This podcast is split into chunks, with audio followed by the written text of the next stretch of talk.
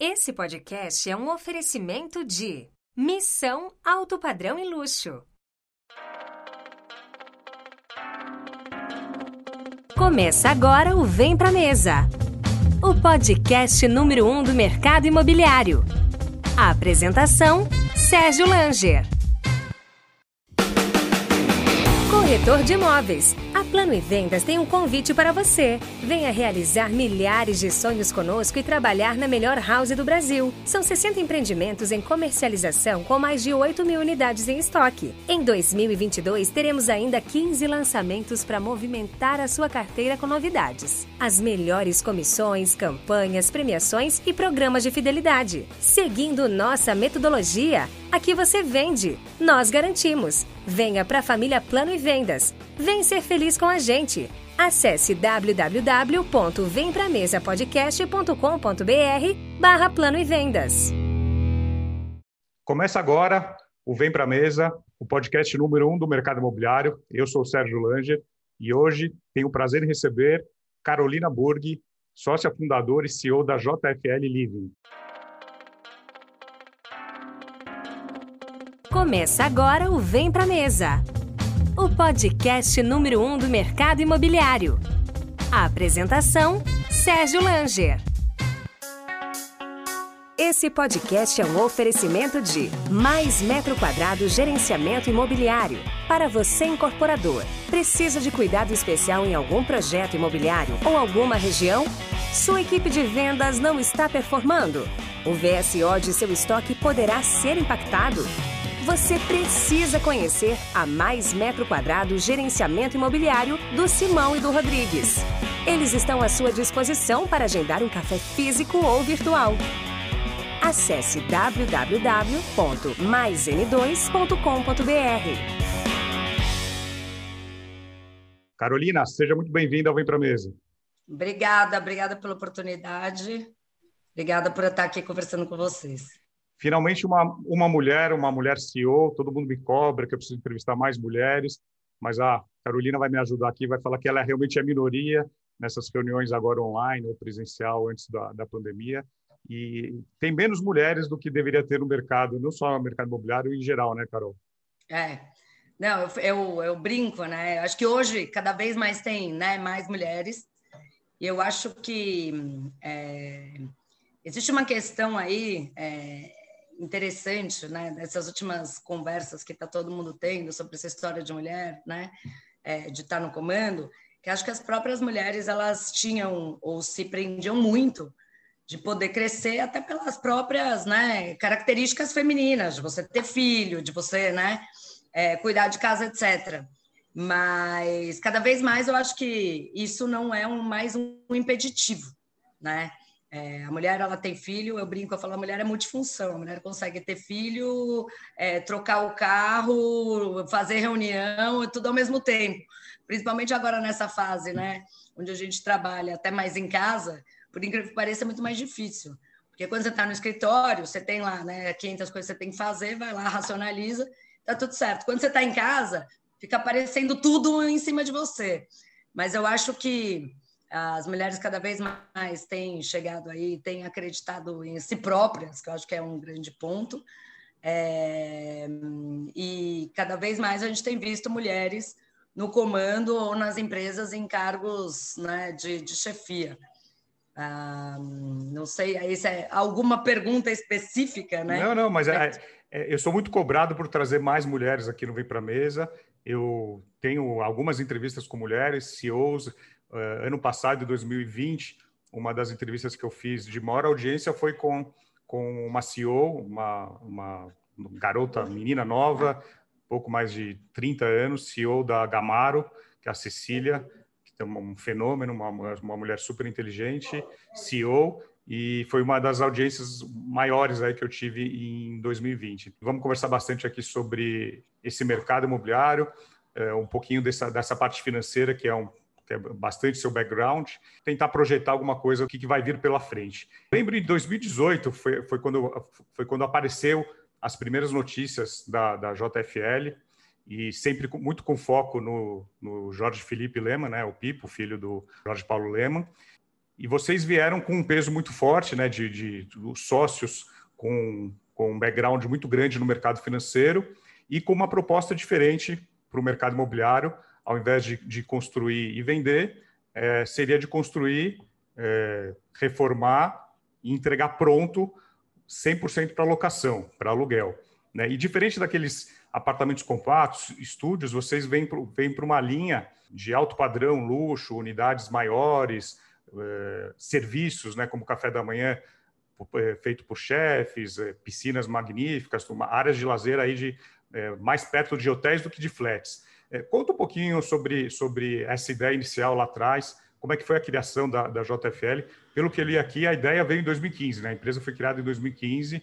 É, em 2015 eu fiz uma lição de casa aqui, a gente tinha uma Selic de inicial de 12,25 no ano e ela terminou a 14,25. Então, era bem mais difícil conseguir investimento do que, do que imagino que foi ano passado do que foi hoje, né? Do que é hoje. Então, contar um pouquinho aqui. Na verdade, a ideia veio de 2012. 12. Né? É, e existia aí. Não, eu estou contando que muita gente não sabe claro. mesmo, tá? É, e a gente criou a empresa em 2015. É, o que acontece é o seguinte: existe uma. É, é, esse é um mercado, né? Obviamente que a gente acabou fazendo um mix, né? Ou a gente pegou muitas ideias de um mercado muito mais desenvolvido, mas a gente abrasileirou. Mas ele é um mercado muito desenvolvido fora do Brasil né? É, é, principalmente Estados Unidos, Europa. Hoje você tem América Latina, né? Acho que em todos os países, é, é, é, de alguma maneira, você tem esse mercado. A questão era como esse mercado era, vamos dizer, estruturado. Né? Então, nos países, Europa, Estados Unidos, a grande maioria dona dos apartamentos para aluguel são fundos ou é, investidores institucionais ou estão estruturados numa forma de fundo ou de empresa de capital aberto, onde você tem uma gestão é, é, profissional, mesmo que os investidores no fim da linha né, é, é, sejam pessoas físicas, inclusive. Aqui no Brasil, o mercado de locação residencial ele já existia, né, mas ele foi montado como um mercado muito pulverizado, com pessoas físicas detentoras dos imóveis, principalmente aí, né, um dos motivos que você está falando, por essa questão financeira econômica, que os ciclos econômicos aqui, né, é, são bem mais acentuados, o custo de capital era muito mais alto e o risco percebido também. Então, dificilmente é, as pessoas paravam e falavam assim: ah, vou fazer conta, vou ver como que fecha né, a conta é, é, é, com uma taxa de juros dessa magnitude, vamos dizer assim, né? E aí o que a gente fez, na verdade, é enxergando essa Selic né, e, o, e, o, e, o, e o mercado em 2015, quando a gente montou a empresa, foi aproveitar um mercado ou um mercado incerto para começar a comprar ativo, tá? É, como né, você bem mencionou também essa questão de arrumar investidores e investimento na época não tinha só uma conotação, ele não vinha só alinhado né, é, com essa questão da Selic alta, como de um período onde as incorporadoras tiveram muitos problemas, né? Não sei se você lembra, é, 2006, 2007 teve o boom dos IPOs das incorporadoras, muitas delas começaram a crescer, e aí 2012, é, 2013 começou a ter uma crise né, mais econômica no Brasil, é, onde essas incorporadoras tinham crescido muito, começou a ter os distratos, né? E aí as incorporadoras acho que não estavam preparadas na estrutura de capital para é, é, conseguir lidar com isso de forma, né? É, é, é, é vamos dizer, pré vendo o que estava acontecendo e muitas dessas incorporadoras sofreram muito. Então, o próprio segmento imobiliário de incorporação estava sofrendo muito na visão dos investidores. Então, você ia falar: olha, eu quero dinheiro para fazer investimento em residencial ou para incorporar, era meio palavrão, né? Quando a gente começou a montar é, é, a empresa. E risco de obra, não sei se você lembra também, as empresas elas estouraram muita obra. É, é e o custo de capital fazia com que a gente tivesse muito questionamento, não só do equity, né, de investidores de equity, como de dívida. Os investidores de equity, como são um pouco mais propensos a risco, foram os investidores que acabaram né, entrando com a gente aí E aí, como você falou, em 2018, é, quando a gente começou a aparecer um pouco, foi quando a gente teve investimento da Denson, que é uma empresa que é controlada pelo Marcel Teles. Então, foi o primeiro ativo pronto que a gente comprou, né, o quase pronto, que foi o V-House, é, que foi quando a gente começou a aparecer um pouco mais. Primeiro, a gente estava lá trabalhando dentro de casa para montar a estrutura, para depois a, a gente, né, então, com o primeiro ativo pronto, começar a, a explicar o que a gente tinha, não no papel, e sim na realidade. Tá? É... O V-House vocês compraram da Related, né? A gente comprou da Related. Aí o que, que a gente fez? Também é, é, um pouco o que você falou. Ao invés da gente fazer apartamentos compactos com cara de flat, a gente acreditava e a gente mirou no que a gente acha que é a casa das pessoas. Então, quando você fala casa, é muito tênue, né? O tamanho ou características que fazem com que uma pessoa passe a enxergar um mesmo, vamos dizer, é, é, é, tijolo é, como casa ou como hotel, vamos dizer, ou como casa ou como flat, né? Mas a relação que essa pessoa tem com o tijolo é muito importante, porque é como ela vai cuidar, é, se ela vai conhecer as pessoas do lado, a questão de segurança, a questão de giro. Então, quando a gente fala que a gente estava montando um projeto, né, o que a gente, o que a gente queria proporcionar para as pessoas era casa, Dito isso, contratos de mais longo prazo, long stay. Dito isso, apartamentos maiores, para que a gente tivesse essa característica tênue, né? O que a gente conseguisse colocar dentro do tijolo, as características que a gente achava importante, porque as pessoas tratassem isso como casa, a gente acabou indo então para apartamentos maiores, é, em realizações nobres, em, em localizações nobres, mas com essa característica que a gente falou é, e que você mesmo falou, de apartamentos maiores com áreas comuns muito boas, né? Apartamentos mobiliados, montados com algum tipo de serviço. Isso, obviamente, né, veio também de um pouco de pesquisa, inteligência, né? E aí você fala, ah, inteligência artificial, né? né? É, né? Tem um pouco disso, né? Por quê? É, a gente não foi à toa que a gente colocou arrumação nos apartamentos. Não foi à toa que a gente entendeu que tinha que ter uma separação entre quarto e sala e, e, e que era importante ter um lavabo onde as pessoas, você pudesse receber as pessoas em casa, né? E não tivessem que passar pelo seu quarto para ir ao banheiro. Não foi à toa né, que a gente deixou os apartamentos com uma cara, é, de novo, mais de casa, com mais armários, com que as pessoas pudessem colocar as coisas dela, né? É, versus um flat, um hotel. Então, tudo isso foi de alguma maneira pensado.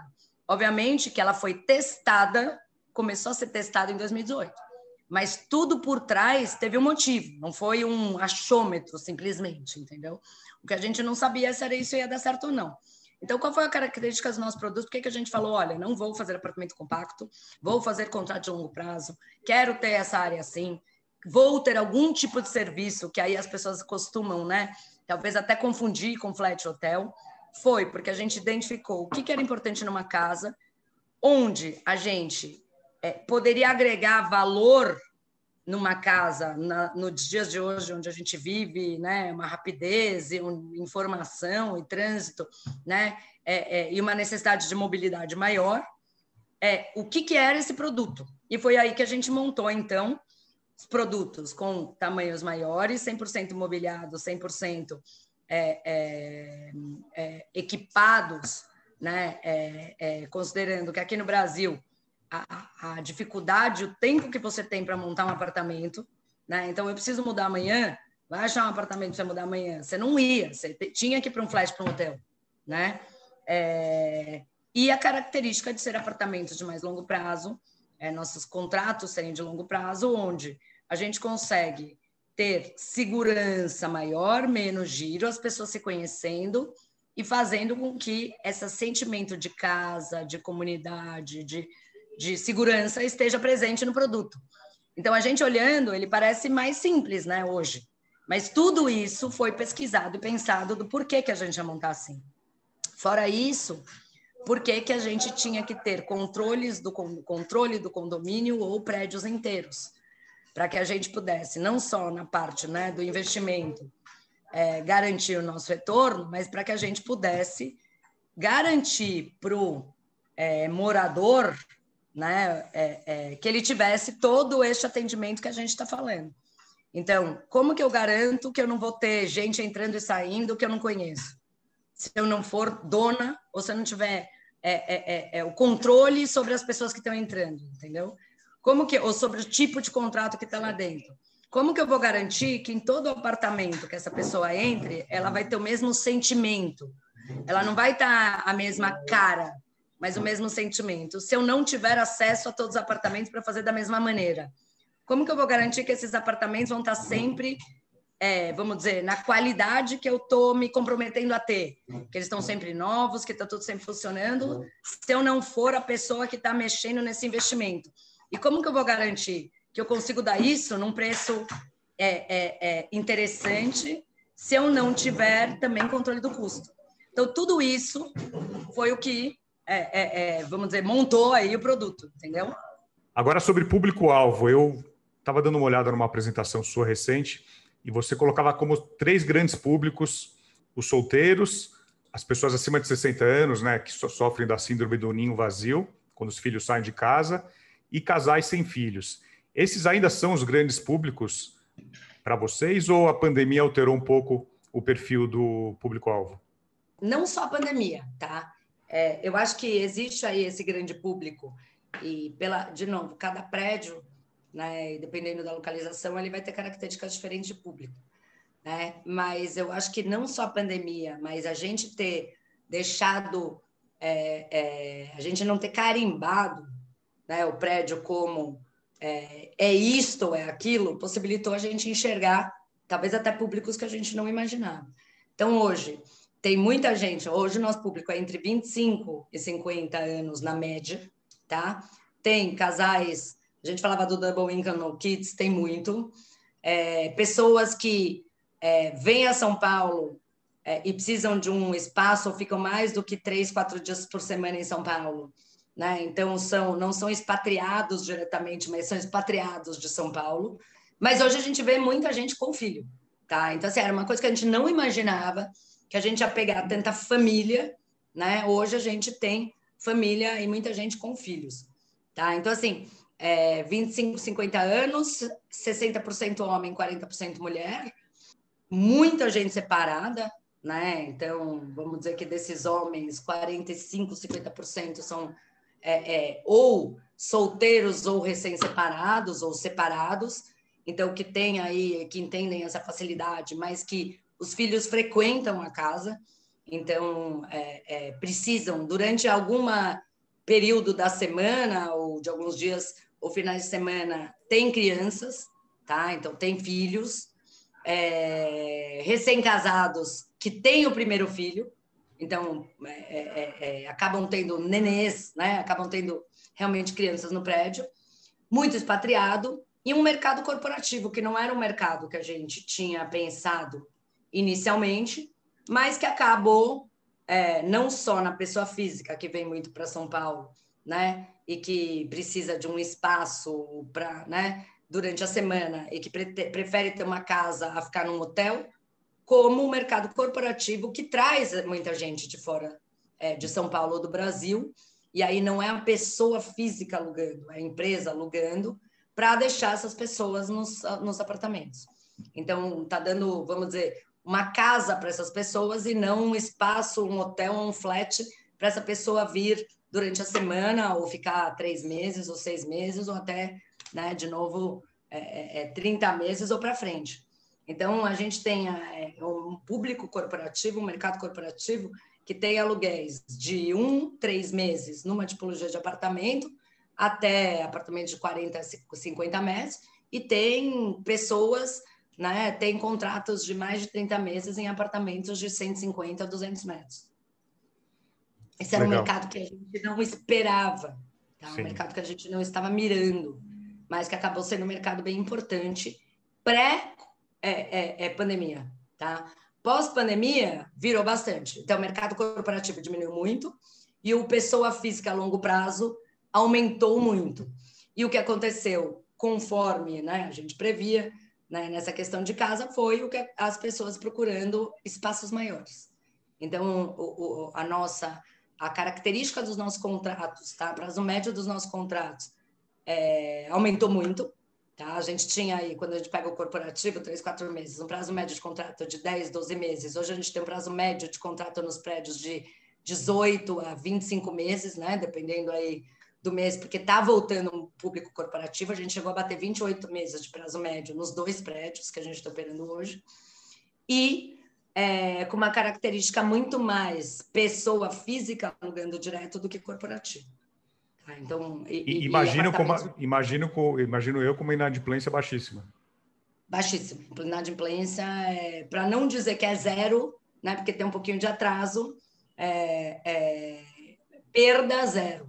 Tá? Então, é uma inadimplência de atraso de pagamento um pouquinho e não de falta de pagamento. E o início da, da JFL, a JFL Living, foi eh, na aquisição de ativos prontos, né, de empreendimentos ou em fase final ou prontos. E eh, agora vocês já estão construindo seus próprios edifícios, seus próprios empreendimentos. Qual é o tamanho que está hoje o, os ativos, as unidades? O que, que você pode falar em, em números? Então, hoje a gente tem é, eh, 10 prédios dentro do pipeline, né? É, Os 10 na cidade de São Paulo, em bairros. Em bairros... Bairro de São Paulo. Então, de novo, a gente começou entendendo. É, só para voltar um pouquinho, então, qual que sempre foi nossa ideia? Nossa ideia nunca foi fazer um prédio. É, olhando mobilidade te, e, e, e, entendendo que a gente, a, a, a JFL tem um bom produto para as pessoas que estão em transição, sejam essa, essa transição de um mês ou de 10 anos, né?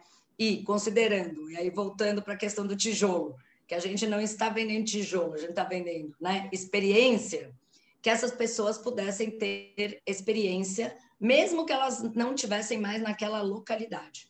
Então, a gente sempre imaginou que a gente ia montar uma plataforma, né, em algumas regiões de São Paulo, estratégicas, inclusive para que essas pessoas, ao longo dessa período de é, é, transição, né, pudesse, a gente pudesse atender.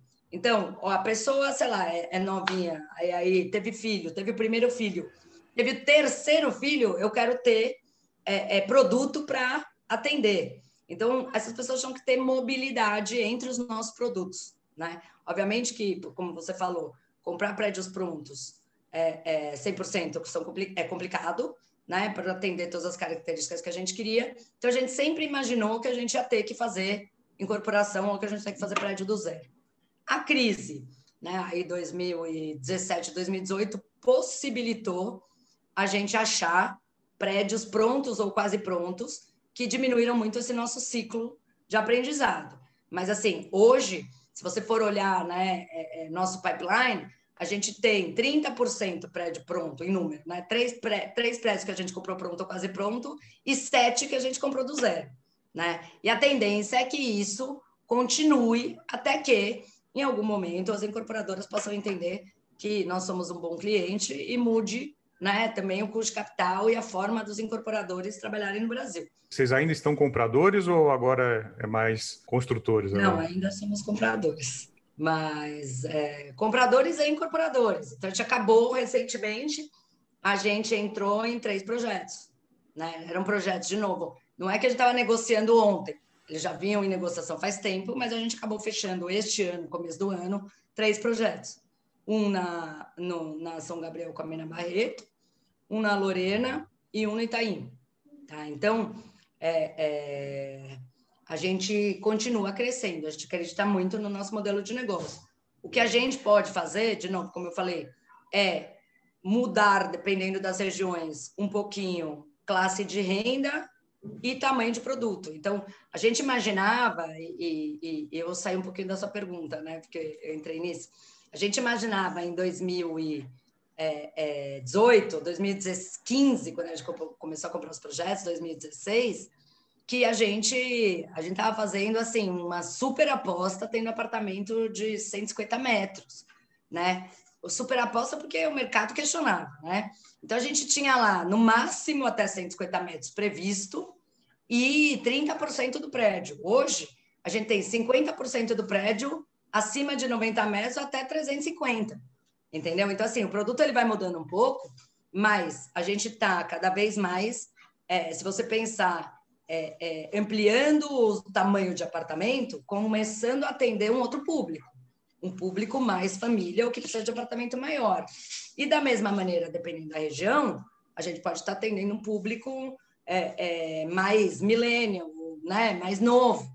É, então, que não que tem características diferentes de um prédio, por exemplo, e que talvez tenha uma renda um pouco menor. Então, assim, é, é, o crescimento a gente continua. A gente tem lá qual é o tamanho do nosso crescimento inicial dentro deste público, vamos dizer, ou em regiões nobres, se teve um motivo do que a gente começar ou começar ou continuar, né, nesse tipo de produto, porque voltando às máximas do mercado imobiliário, location, location, location, quando a gente começou a comprar ativo, você falou, como estava a taxa de juros, como estava o cenário econômico, existia um risco do nosso produto ou do nosso negócio não dar certo, o que, que a gente estava olhando? Qual era o valor do ativo por trás? E a gente sempre continua olhando qual é o valor do ativo por trás, qual é o valor da liquidez desse ativo por trás. Portanto, é, é, é, é desde que, num primeiro momento, a gente estava em regiões nobres, né, é, que faziam com que os produtos dentro dessas regiões tenham uma dada característica e atendam um tipo de renda. O que não quer dizer que a gente não possa ampliar isto, tá? Mas sim a gente continuar comprador. E é, voltando aí essa questão de quantos que a gente tem em desenvolvimento, né? E, e se a gente está desenvolvendo, hoje a gente tem aí então, sete projetos em desenvolvimento, dois funcionando, com o terceiro, o Capoçoia Bits, se deve abrir daqui a um, dois meses. Então, por isso que eu já considero ele operacional. Agora eu quero falar para você, incorporador ou grande proprietário. Você precisa de cuidado especial em algum projeto imobiliário ou alguma região? A sua equipe de vendas não está performando e você terá mais lançamentos pela frente? O VSO do seu estoque poderá ser impactado? Você não pode mais depender de terceiros para bater as suas metas de vendas. Então você precisa conhecer a mais metro quadrado gerenciamento imobiliário dos meus amigos Simão e Rodrigues. Eles estão à sua disposição para agendar um café físico ou virtual. Você pode acessar agora o site www.maism2.com.br www.maism2.com.br, conhecer o portfólio de serviços, alguns cases, clientes atendidos. Então, acesse lá o site. Agora, e falando em número de unidades, o, no, no, início vocês tinham uma meta de ter cerca de 800 unidades em operação. Hoje, vocês estão próximos a isso? A gente, com os projetos prontos, a gente tem mais. Hoje a gente tem perto de 1.300 unidades. Tá? Então, se, eu, com, se meus projetos estivessem todos prontos hoje, a gente tem 1.300 unidades.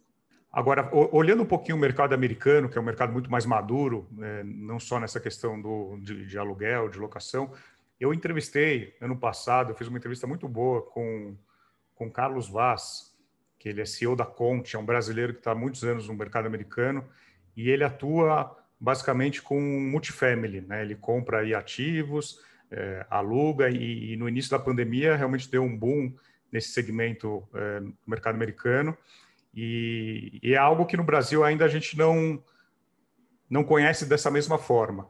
Quando vocês trouxeram essa ideia, e imagino que vocês têm aí fundos aí de fora do Brasil, é, como é que foi essa, essa adaptação ao Brasil, ao modelo brasileiro, que é um pouco diferente do americano?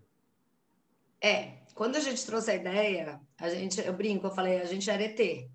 Né? A gente falava que a gente ia fazer apartamento bem localizado para alugar X, mobiliado, né? Falavam, é um bando de doido. Vocês estão malucos. Estão malucos, estão malucos, certeza. Por isso que, na verdade, assim. É difícil fechar conta, né? Todo mundo falava que é difícil, difícil fechar conta. É difícil fechar conta. É, sabe aquelas máximas do mercado? Ah, é arriscado, o, o, o, o, o, a lei do inquilinato é ruim. E ah, então, né, desculpa para não fazer, todo mundo tem, né? Cabe a você ir lá e falar, bom, qual que é a minha desculpa, ou por que, que eu acredito que eu tenho que fazer, né? Então, no primeiro momento, obviamente, o mercado americano e esses fundos lá fora, eles entendiam muito mais o que a gente estava fazendo, mas lá o mercado ele é tão subsegmentado que eles questionavam a mistura que a gente fez um pouco, né, do é, é, é, é, multifamily, ou quando você falava vou atender o corporativo, para eles corporativo não, não é 100% imobiliário. Multifamily alta renda é totalmente imobiliário. Então, poxa, mas vocês misturaram tudo. Como que é alguém é, é, que mora num apartamento de 40 metros conviver no mesmo prédio de alguém que tem 300 metros, né? Então, esse questionamento, é, é, por não entender tanto o Brasil, é, e por lá o mercado ser muito maior e totalmente subsegmentado, existia. Mas como business, eles entendiam muito mais, né? Aqui no Brasil, a gente realmente era, éramos ETs, né? É, então, é, é, olhando aí o mercado lá fora, ele é um mercado gigantesco e hoje eu entendo que o Brasil já entendeu, e tem muita gente indo atrás, que ele também tem uma tendência a ser um mercado muito grande aqui também. A grande diferença, como eu falei, né, um pouco, é, não sei se eu saí um pouco da, da pergunta, mas como eu estou te respondendo, né, é, no Brasil, este mercado de aluguel residencial, ele existe há muito tempo, ele foi desenvolvido de uma forma diferente dos Estados Unidos e da Europa, né? Por quê? Porque e lá foi desenvolvido também numa crise, né? É, é, se for olhar os Estados Unidos, quando ele começou a ser desenvolvido, foi numa crise. É, mas lá é muito mais fácil você pegar informação, os preços são muito mais estáveis. Então, ele é um mercado muito, é, é, vamos dizer, é, tão grande quanto seria aqui o mercado de laje corporativa comparativamente de shopping, né? É, é elevada Nos bons momentos. a, a 10. Hã? Nos bons tempos. Exato. Mas é, é, é, lá, na verdade, é um, é um tipo de produto dentro do segmento imobiliário que tem prêmio sobre esses outros subsegmentos. Aqui, a gente tinha desconto. E por que, que a gente tinha desconto? Porque, de novo, aqui esse mercado ele nasceu de uma forma pulverizada na mão de pessoas físicas que não estavam, de alguma maneira, é, é, capturando toda, vamos dizer, tudo que podia ser capturado entre um ativo e outro. A informação era muito vaga, a, a, a forma de investimento, ou a, o, o, que cada um, ou cada pessoa física tinha como compromisso de investimento, motivo de investimento, time de investimento, para que esse ativo, para alugar esse ativo, era muito diferente. Então, tem uma arbitragem, tem ainda, e tinha uma arbitragem muito grande entre os preços e o que, que você estava é, oferecendo para o morador para ele vir para cá. Então, assim, é, é, é, quando você pega o mercado lá fora, a gente ainda não. Hoje, eu acho que a gente começou a ver fundos lá de fora investindo no Brasil, né? Então, você vê o Vila 11, de alguma maneira, eu acho que tem é, é, dinheiro lá de fora, do fundo de Washington. A Cirela, com o CPP Sim. e com a Greystar, de novo, também trouxe dinheiro de fora, mas ainda, para eles, é muito pequeno. A própria Related, né? É, é, quando começou a pensar no V-House, e esse foi um dos motivos porque eu acho que a gente conseguiu comprar esse ativo, ela pensou em trazer esse modelo lá de fora. A Related é uma operadora e uma detentora de ativos muito grande lá fora de multifamily, né? É, no meio do caminho, entrou a, que eu brinco, a formiguinha da incorporação, né? Que vira e fala assim, pô, mas por que, que você vai segurar? Você pode vender hoje e fazer o seu retorno na mão hoje. São produtos e características de investimento diferentes. O investimento do incorporador, ele é um investimento de né, alta TIR e um giro curto. O investimento do cara de renda né? É, tem um, um, um, período mais longo, só que você tem uma TIR recorrente, talvez alta. Então, a Related foi lá no meio do caminho e mudou a renda para venda, mudou a característica dos apartamentos. Então, quando a gente comprou o V-House, a gente né, é, fez poucas mudanças na área comum, mas a gente fez muitas mudanças nos apartamentos. Porque os apartamentos lá, eles eram, é, na grande maioria, apartamentos de 40 metros. A gente tem lá 78, 136, 118, 89, 257, entendeu? Então, assim, os apartamentos, a gente deu essa mudada, vamos dizer assim, né? Então, acho que é, esse mercado é um mercado muito atrativo para os investidores de fora, que os investidores né, estrangeiros entendem muito, mas que a forma de replicar ele no primeiro momento no Brasil é, teve que ser criada, né? Ela não, ela não tem é, é, vamos até um pouco mais longe na questão de REITs, que é como né, a grande maioria desses é, é, fundos ou investidores entram nesse ativo lá fora, e aqui a gente tem o fundo de investimento, um SA. Né? Você tem lá o novo mercado ou fundo de investimento. Lá você tem um benefício né, tributário para esse setor, você teve benefícios no momento de crise né, é, é, é para o setor crescer. É, existem incentivos governamentais para você colocar é, é, pessoas que não podem pagar, vamos dizer, esses ativos em ativos mais premium, você tem um benefício tributário na companhia. E aqui, quando você vai fazer um fundo de investimento imobiliário, você não consegue colocar a governança de uma SA, e quando você vai fazer uma SA, você não consegue colocar o benefício tributário de um fundo imobiliário. Então, é, é, tem muitas diferenças ainda, mas eu acho que cada vez mais isso vai ficar mais próximo. Não só no modelo de operação, né, como no modelo de financiamento, guardado as proporções do risco né, e do prêmio de risco que você tem que ter de um mercado para outro. Sim, e, e falando é... de fundo imobiliário, vocês captaram no final do, de 2020 150 milhões de reais. É uma quantia significativa, até perto de outras empresas que eh, se arriscaram e captaram muito menos. E 2019 vocês já tinham captado 78 milhões com um CRI. Vocês fizeram uma emissão de certificados recebíveis e fizeram acho, a primeira captação.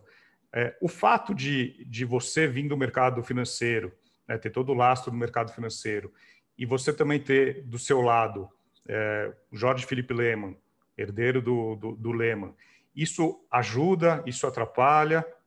Então, porque eu imagino, eu imagino, eu imagino ter um Lehmann na constituição da empresa, no PDF de apresentação, isso muitas vezes ajuda, mas deve ter gente que olha e fala assim: pô, se não der certo, o pai vai lá, vai comprar metade, vai comprar tudo, vai fazer um aporte. Vocês devem ouvir muito isso também, infelizmente. É, não, a gente ouve muito isso e a gente tinha muita dificuldade das pessoas entenderem por que, que a gente estava pedindo, ou por que, que a gente estava captando o investimento, né? Porque se o cara é tão rico, por que, que ele vai deixar eu entrar no investimento? E se você para para olhar né, o formato como eles sempre cresceram, eles sempre deram, né, eles sempre foram controladores ou deram né, o seed money e sempre dividiram risco e sempre deram oportunidade para outras pessoas entrarem, até por entender, você quer ser dono, né? é, qual que é o risco que você tem? 100% de um ou 50% de 30, né?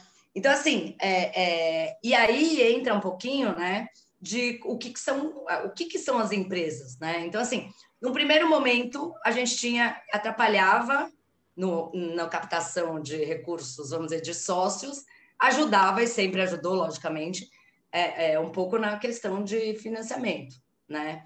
É, porque querendo ou não, é o que você falou. Na hora H, ah, se der algum problema, eles vão lá e pagam, mas não é assim, e não é fácil. Claro, né? Claro. Você tem que pensar, poxa, se eu fizer na hora H o cara ir lá pagar, eu quebrei minha empresa e né, a gente não tem essa empresa para frente.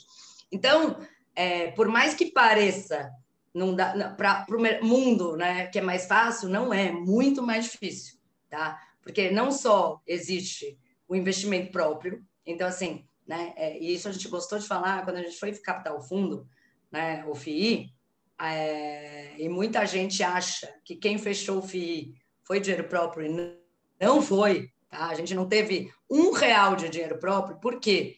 Porque o nosso fundo de investimento imobiliário, ele é sócio do dinheiro próprio. A gente não fez um fundo de investimento saideira, a gente não vendeu um ativo e falou, não estou mais aqui. Não, a gente continuou, foi uma forma de captação, e uma forma da empresa crescer, mostrar para o mercado, inclusive, né, que o negócio para de pé sozinho. Não sei se vocês viram, a gente também, é, e, e, de novo, não falando mal de quem faz, mas foi a forma como a gente preferiu fazer. A gente não tem renda garantida. A gente não vendeu ativo que está no chão é, é para ter renda garantida. O que a gente fez por um momento né, de mercado incerto e volátil foi colocar uma preferência de renda para o investidor, num primeiro momento, com a nossa participação do ativo, para que ele entenda que, e, e, aí voltando, esse investimento é um investimento de longo prazo. No curto prazo, se a gente receber um tiquinho mais de renda, um pouquinho, mais, um pouquinho menos, um pouquinho mais, o lastro e o valor imobiliário do ativo não muda. Mas para o investidor que está entrando uma primeira vez nesse tipo de produto, ele entender que ele tem lá uma renda é, é, que não é garantida, mas que ela está alinhada com o investidor, a ponto do investidor falar: enquanto você não receber, eu não recebo, pareceu para nós uma forma não só de dar um pouco de. É, mostrar, e não dá, a resiliência do produto no momento Covid, um produto que o mercado não estava acostumado, como um alinhamento do sócio com os sócios fundo, né? Então, é, é, é, é, considera que você pode sim ter uma volatilidade alta no Covid, porque o mercado corporativo vem, a mobilidade, principalmente, né? Ela está complicada. É, então, o que a gente falou, olha, não se preocupa com a mobilidade. A gente vai colocar a nossa renda ou a sua renda à frente da nossa. Mas não demos uma garantia de renda para que o mercado entenda a resiliência do negócio, que o negócio fica de pé sozinho. Né? Então a gente viu aí muitos fundos que deram garantia de renda, a hora que saiu a garantia de renda, o que, que aconteceu? Caiu absurdamente o retorno do investidor. O que a gente quis fazer foi falar: olha, o ativo, se ele tiver 80% alugado, ele vai dar a sua renda. Tem uma série, eu estou sendo simplista aqui, porque tem uma série né, de, de, de, de, de outras é, é, Então, você tem, se está alugado, qual é o preço que alugou, qual é o prazo médio que alugou, qual é o custo, né? Mas eu estou falando assim, se ele tiver 80%, 80 alugado, você vai ter sua renda. Pode ser que no momento do Covid ele não esteja 80% alugado, como o meu histórico, neste preço, por causa de uma questão é, é, pontual, que a gente não tem muito claro quando ela vai acabar, então tá bom, então eu estou alinhado com você, vou te dar a renda antes. Tá? Então foi, esta foi a ideia do nosso produto. Tá? E eu acho que muita gente não enxergou isso. Tá? E, por incrível que pareça, muita gente também não sabia que a gente tem esses nomes por trás. Então, assim, eu te diria que esses nomes, num dado, num primeiro momento, eles ajudavam muito na questão de financiamento, porque eles têm aí, sim, né, de certa forma, uma um caixa para garantir, né, se tudo der errado, mas não ache que alguém trabalha com essa cabeça. Muito pelo contrário é, trabalha a com... A cobrança é grande. É, como que eu ganho 100 reais a mais, entendeu? A cobrança é então, é grande. Hã? A cobrança é grande. A cobrança é grande, é, é gigante. E, a, e, e, ele está na sua frente, né? O Pipo, né? o Jorge Felipe, ele está lá no escritório todo dia. Então, assim, é, é, não existe aí você falar, vou incentivar a fazer o investimento errado, porque eu vou acreditar que se tudo der errado, alguém aqui, o papai vai né, cuidar. Não existe. Tá? Não existe para a gente, como não existe, acho que na própria família. Quem conhece né, a forma é, é, é, é como eles trabalham, é, pensa o seguinte: o cara ele é filho do Jorge Paulo Lema, que se ele, num primeiro momento, fez alguma coisa boa, é porque ele é filho do Jorge Paulo Lema, mas se ele fez alguma coisa ruim, ele é filho do Jorge Paulo Lema. Entendeu? Então não tem, né? O cara não tem muita saída até ele dar certo.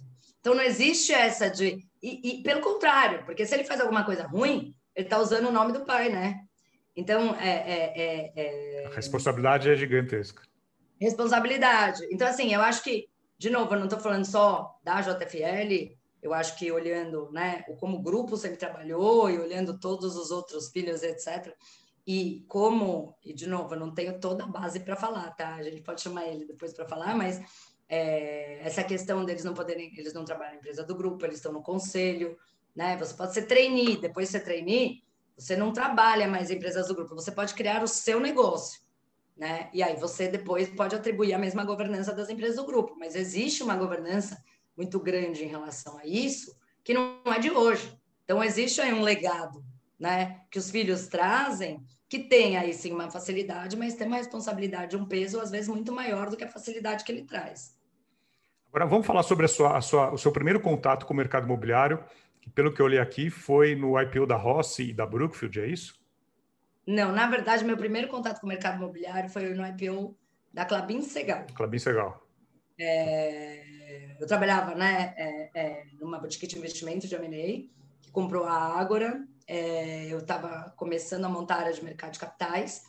E é, a gente, eu trabalhei no IPO da Clabin Segal, no IPO da Exetec e depois eu acabei indo para as empresas. Então, eu, eu virei, eu saí de banco, fui para empresa, depois eu saí de empresa, voltei para banco, né?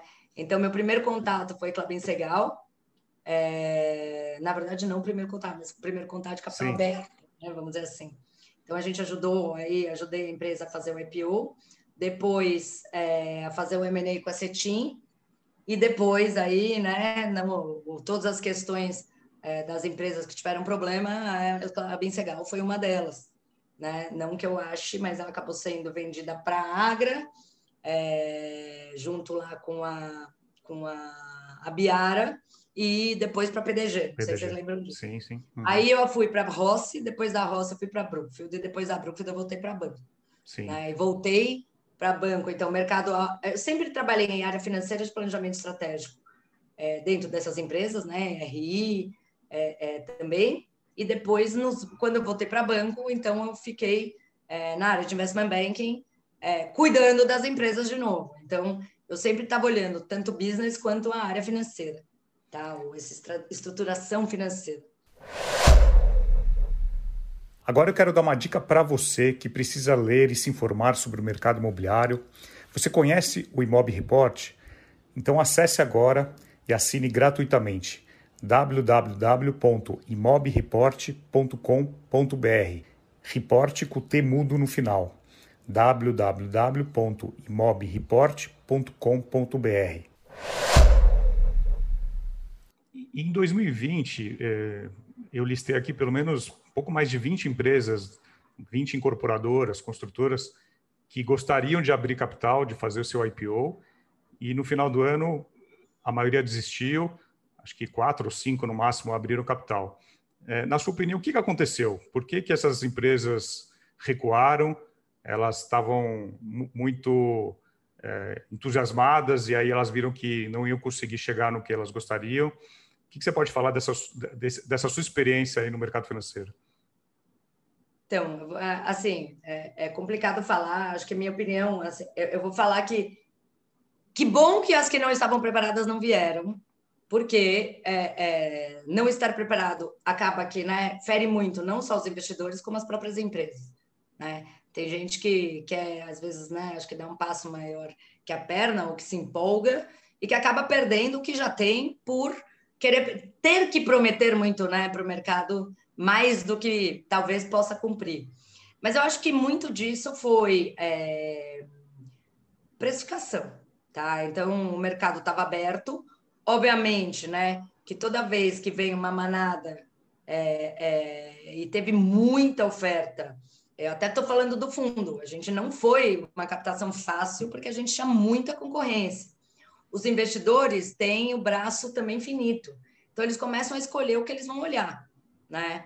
E aí, algumas estão mais preparadas ou vieram antes, acabam se descolando e outras não. E, e eu acho que muitas delas é, não vieram porque não iam ter a precificação que precisariam ou que interessaria para que elas viessem, tá? Eu não acho que é, foi alguma coisa de business, é, é né? E outras porque colocaram o pé no chão e falaram, poxa, não sei aí o que, que vai acontecer no curtíssimo prazo, né? é, é, porque 2020, né? A gente já estava aí num mundo diferente e resolveram esperar para rever a estratégia. Mas eu acho que a grande maioria foi preço. Preço e, de novo, essa questão de tamanho e os investidores. Chega um momento em que você está com muita oferta, você tem que é, é, é ter algum critério para o que, que você vai olhar. Então, se eu vou ter um critério por tamanho, as menores vão ficar. Se eu vou ter o critério por região, as que não estão nessa região vão ficar. Então, mas eu acho que foi um mix, mas eu acho que, é, de novo, o grande ponto foi preço. Sim. Agora, olhando as semelhanças que você enxerga entre o mercado financeiro e o mercado imobiliário, o que você pode apontar? Poxa, então, eu acho que assim, eu, eu, eu sempre é, enxerguei o mercado financeiro muito, o mercado imobiliário muito linkados, né? Até pela forma como eu sempre trabalhei. E eu acho que eles andam muito juntos, né? É, é, obviamente, olhando como investidor, né? Para mim é muito óbvio. Quando você olha para o usuário final, isso é uma necessidade. Então, às vezes as pessoas não fazem tanta conta, né? É, é sai um pouco do racional. Você quer morar ali, né? Você vai pagar mais ali. Isso, inclusive, no nosso produto a gente enxerga, né? Se o cara, se alguém gostou da parede rosa, ele vai pagar mais para a parede rosa do que para a parede azul. e não é financeiramente racional, né? É, é, mas eu acho que tem muitas semelhanças. O ciclo financeiro, o ciclo imobiliário, ele é um ciclo longo, ele precisa do mercado financeiro para ser impulsionado, né? Então, assim, eu nunca enxerguei eles 100% separados. Existiu um momento né, é é, é, é, em que esse mercado ele era muito menos, vamos dizer, desenvolvido financeiramente com investidores, mas você sempre teve por trás dinheiro. No, Brasil não existe um financiamento. E, de novo, aí você vai no financiamento do banco, que também está muito alinhado. Então, ele tem um capital intensivo, né? E eu não consigo enxergar ele muito longe, né? É, é, é, do mercado financeiro nesse sentido. É, muitas vezes ele é meio para você ganhar dinheiro no mercado financeiro, né? Então aí é, é, do lado, eu estou te respondendo do lado investidor, né? Do lado usuário, aí é uma outra coisa. Aí não necessariamente, né? Você enxerga isso como uma coisa linkada, mas considerando a renda, como que você faz para ele crescer? Se você não tiver financiamento, não tiver mercado financeiro ajudando, você não teria todo o impulsionamento e teria um déficit habitacional muito maior. Então, é super importante que o mercado financeiro tenha se desenvolvido junto com o mercado imobiliário de alguma maneira. Se você voltar, né, se a gente voltar, parar para olhar de novo, 2006, 2007, o que, que aconteceu para que as incorporadoras viessem com esse boom de IPOs? Que foi o alongamento do financiamento para a pessoa física, a, a Constituição, né, da alienação fiduciária, que dava é, é, é, é segurança para o financiador, eles estão 100% crescendo juntos, né, ou de certa forma alinhados. Né? se fosse, não, acho que sem ter o mercado financeiro aí de alguma maneira ajudando, você tem aí um pouco de incentivo governamental, mas que eu acho que não é, é suficiente para impulsionar ou não foi suficiente hoje para impulsionar né, o mercado brasileiro. Então, eu acho que aí cada vez mais você vai ver a, a, o crescimento desse mercado alinhado a um aumento de entendimento ou de dinheiro é, é, alocado nesse, nesse mercado pelo mercado financeiro. E fazendo um exercício de futurologia, né? qual que é a sua opinião, Carol, sobre os possíveis cenários econômicos e fiscais para esse ano de 2021? Pô, futurologia tá bom aqui. One million dollar question não, já virou 100 million dollar question, né? E, e quanto que a Selic é. fecha em dezembro? Então, a gente, e aí eu vou falar, né? É, é, a gente prevê é, perto de 6,5, 7, tá? O que parece uma alta muito grande, mas se você considerar que a gente começou a investir com ela 12, né? Para a gente ainda, de novo, é muito bom. É, e é importante que a Selic suba para conter um pouco a inflação. Então, assim, é, é, o que a gente tem, obviamente, de novo, aí tem um exercício de futurologia, né? Que sai um pouco da nossa mão na questão, um, de uma pandemia que estava né, muito mais descontrolada e que hoje a gente vê muito mais controle, das decisões que nossos né, governantes tiveram em relação a isso, né? Então, que talvez postergaram um pouco mais, mas de novo, acho que hoje a gente vê luz no fim do túnel. Né? Pode ser um mês para frente, um mês para trás, mas a gente está vendo onde que isso vai parar. Então, eu acho que a gente está olhando aí ainda uh, um dígito, se for seis e meio, se for sete e meio, né? É, é, é, a gente está trabalhando com isso, desde que você tenha alguma segurança de inflação. Então, acho que a, a indicação agora, né, dessa última alta da Selic foi boa em relação a isso, né?